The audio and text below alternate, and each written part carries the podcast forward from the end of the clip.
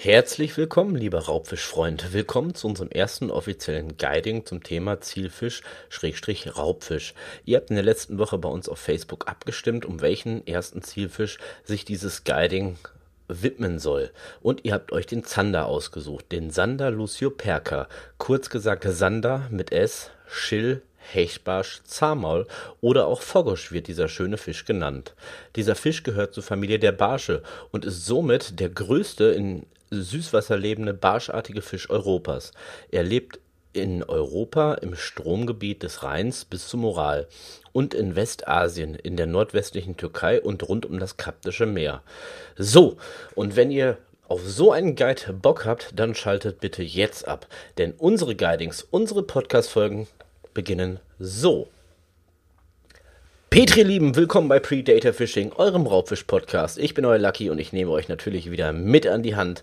Ihr habt es gerade schon gehört, ihr habt abgestimmt, fleißig gewotet und es soll der Zander sein, einer der meines Erachtens schönsten und bestschmeckendsten Raubfische hier im Süßwasser. Und da es unser erster Guide ist, unser erster Guide zum Thema Zielfisch, möchte ich euch einmal ganz kurz erklären, wie wir das Ganze hier aufziehen. Dieser Guide, der wird in drei Teile unterteilt. Der erste Teil, den hörst du gerade, das bin ich.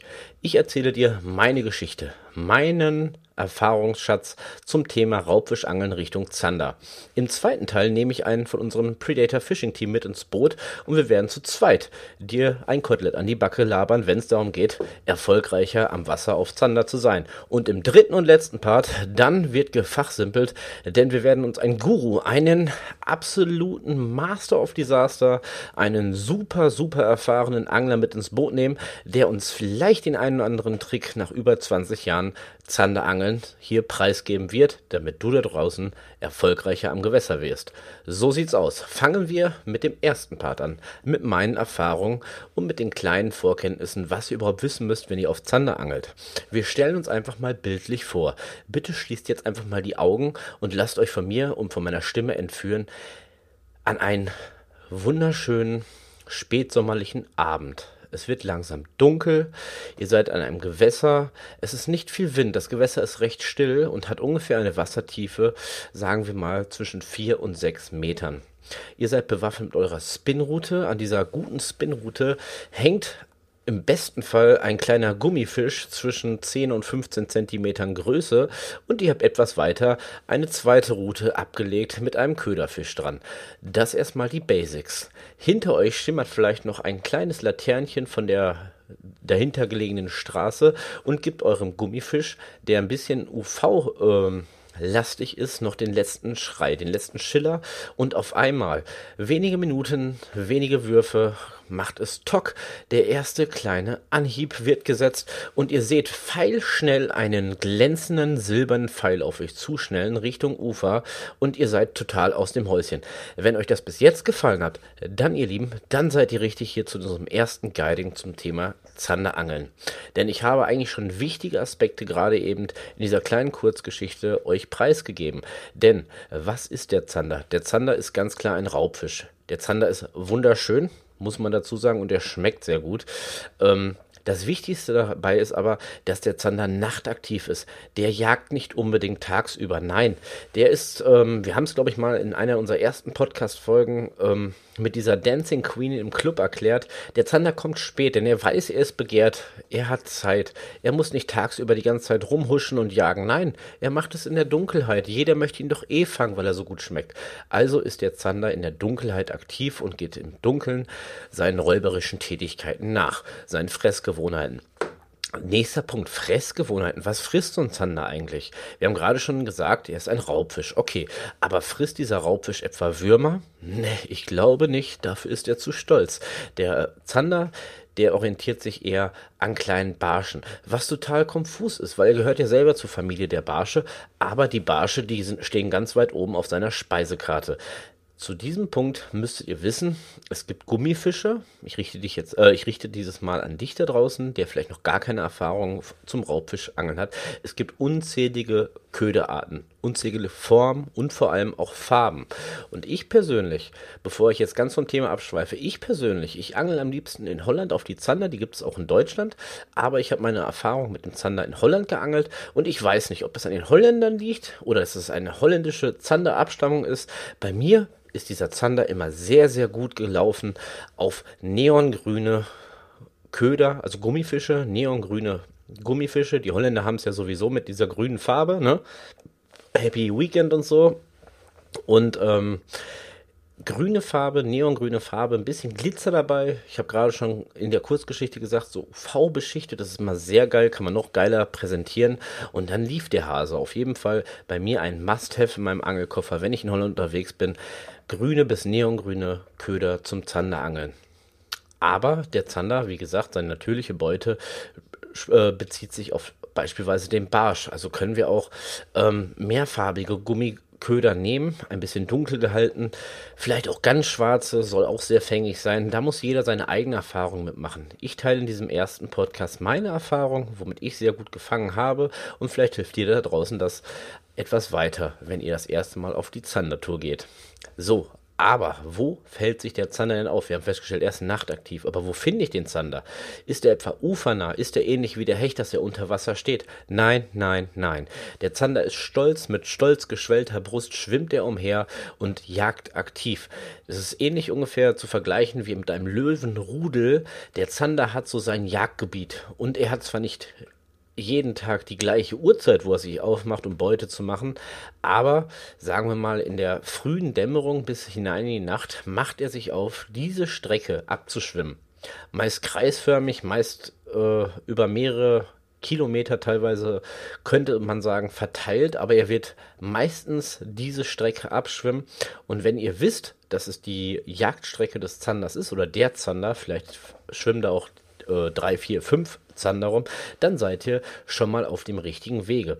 Nur, wo finde ich den Zander jetzt? Finde ich ihn beispielsweise ufernah? Finde ich ihn beispielsweise ähm, unter Gestrüpp lauernd wie der Hecht? Nein haben wir gerade festgestellt, er bewegt sich. Das heißt, man muss diese Route erstmal abchecken. Man muss das erstmal abchecken und der Zander äh, befindet sich oder geht am liebsten auf die Jagd an irgendwelchen Steinkanten unter Wasser. Für alle die, die jetzt nicht wissen, was eine Steinkante ist, mal ganz, ganz kurz erklärt. Eine Steinkante, beispielsweise eine abfällende Kante unter Wasser, das seht ihr eventuell, wenn ihr ein bisschen Erfahrung habt, an der Wasseroberfläche, dann kräuselt die sich so ein bisschen und wenn nicht, benutzt ein Echolot oder vielleicht auch ein Bleigewicht an eurer Angelschnur. Guckt, wie tief das Gewässer ist. Ein paar Meter weiter ist es tiefer. Dazwischen muss die Kante liegen. Ganz grob erklärt. Wir gehen jetzt hier in diesem ersten Part nicht ins Detail. So, zumindest auf jeden Fall schwimmt dieser Zander sehr gerne diese Kanten ab, wo es halt vom etwas hochgelegenen Wasser oder Niedrigwasser ist es ja eigentlich, hochgelegenen Ufer etwas steiler abwärts geht und geht da auf Beutezug. Wenn ihr diese Kante gefunden habt und noch nicht so viel Erfahrung in der Köderführung habt beim aktiven Spinnfischen, dann empfehle ich euch kurz vor Sonnenuntergang diesen Platz aufzusuchen, vielleicht eine halbe Stunde, Stunde vorher und den einen oder anderen Köderfisch dahin legen. Präsentieren relativ grundnah. Ähm, ist auf jeden Fall gut. Der Zander wird diese Schneise im Prinzip durchschwimmen, wird euren Köderfisch riechen, einatmen. Er wird förmlich, äh, ja, den Geruch des Todes wahrnehmen und wird sich darauf stürzen, wie Tante Jutta beim Schlussverkauf bei Aldi.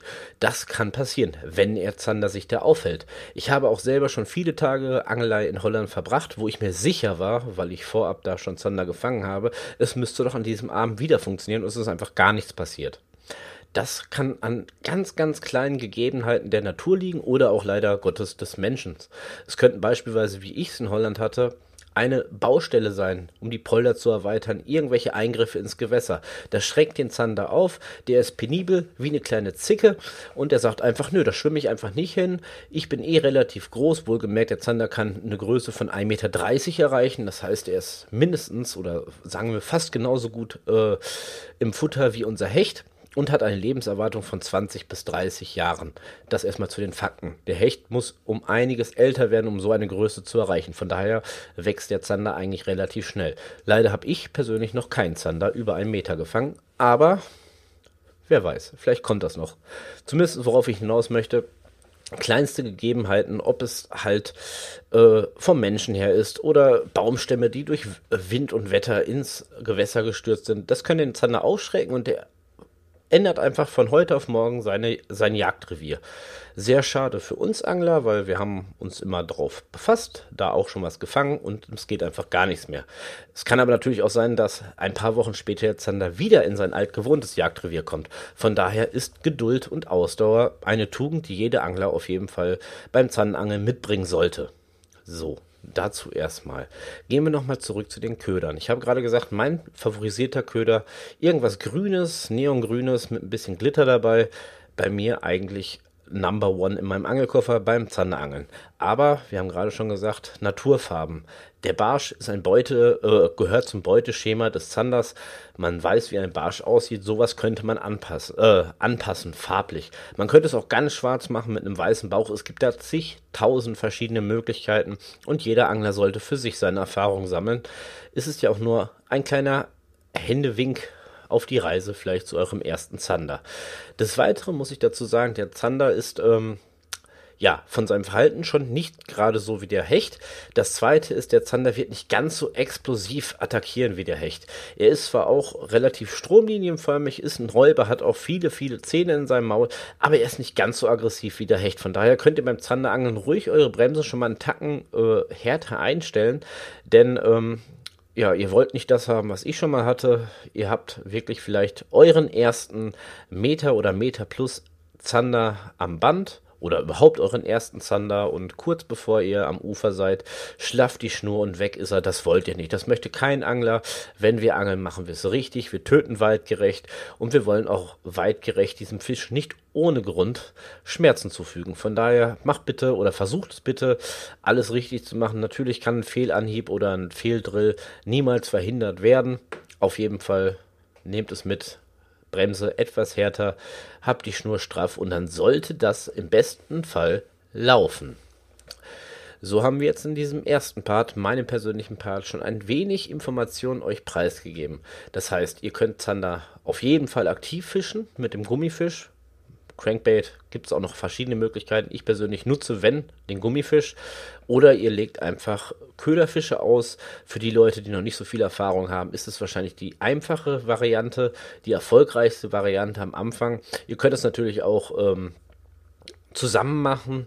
Denkt nur daran, dass ihr dann, wenn ihr aktiv angeln wollt, auf jeden Fall ein paar Meter Abstand haltet, ein paar viele Meter Abstand haltet, weil jedes Mal, wenn ihr euren Gummifisch ins Wasser werft, äh, wirft, das gibt natürlich Unterwasserdruckwellen. Der Zander reagiert darauf, entweder steht er auf euren Gummifisch oder er hat einfach keinen Bock und denkt, hier ist zu viel Trouble und der wird euren Köderfisch links liegen lassen. Von daher schön Abstand halten und dann läuft der Hase. Die Größe haben wir kurzzeitig angesprochen, ungefähr zwischen 10 und 15 Zentimetern. Es muss nicht größer sein, es muss aber auch nicht unbedingt kleiner sein. Also wir wollen natürlich nicht die Babyzander jagen, die sind sowieso äh, untermaßig, die können wir nicht mitnehmen. Wir wollen ja eigentlich schon so einen Zander haben, der uns verdammt gut aus der Pfanne schmeckt. Dann haben wir besprochen, wann jagt der Zander im Dunkeln, ihr Lieben. Er ist nicht unbedingt der tagaktivste Fisch. Im Dunkeln, er ist ein nachtaktiver Räuber und da geht er auf Beutezug und da werdet ihr mit großer Wahrscheinlichkeit auch euren ersten Zander fangen. Wenn einer von euch da draußen euren ersten Zander tagsüber gefangen hat und nachts noch nichts gefangen hat, dann soll er es bitte hier in unserem neuen Podcast-Hosting-Programm unten drunter schreiben, denn ihr habt jetzt die Möglichkeit, auch unter, unseren Folgen hier live unter dem Podcast zu kommentieren, wo wir uns sehr darüber freuen würden. Anregungen, Kritiken, alles am Start. So, 13 Minuten Aufnahme sind rum. Wir haben den Zander leicht besprochen. Was wir vergessen haben und vielleicht für den Laien unter euch, für, die, für den dieser Podcast ja eigentlich äh, ausgerichtet ist, noch erzählen wollen, wir haben am Anfang kurz gesagt, dass der Zander zu den Barschen gehört. Das heißt, auch der Zander hat eine kleine ähm, Dornenkappe auf dem Kopf, wie eine kleine Krone mit spitzen, spitzen Dorn. Passt bitte auf, wenn ihr den Fisch anfasst. Jagt nicht die Finger in die Dornen, das tut Schweineweh.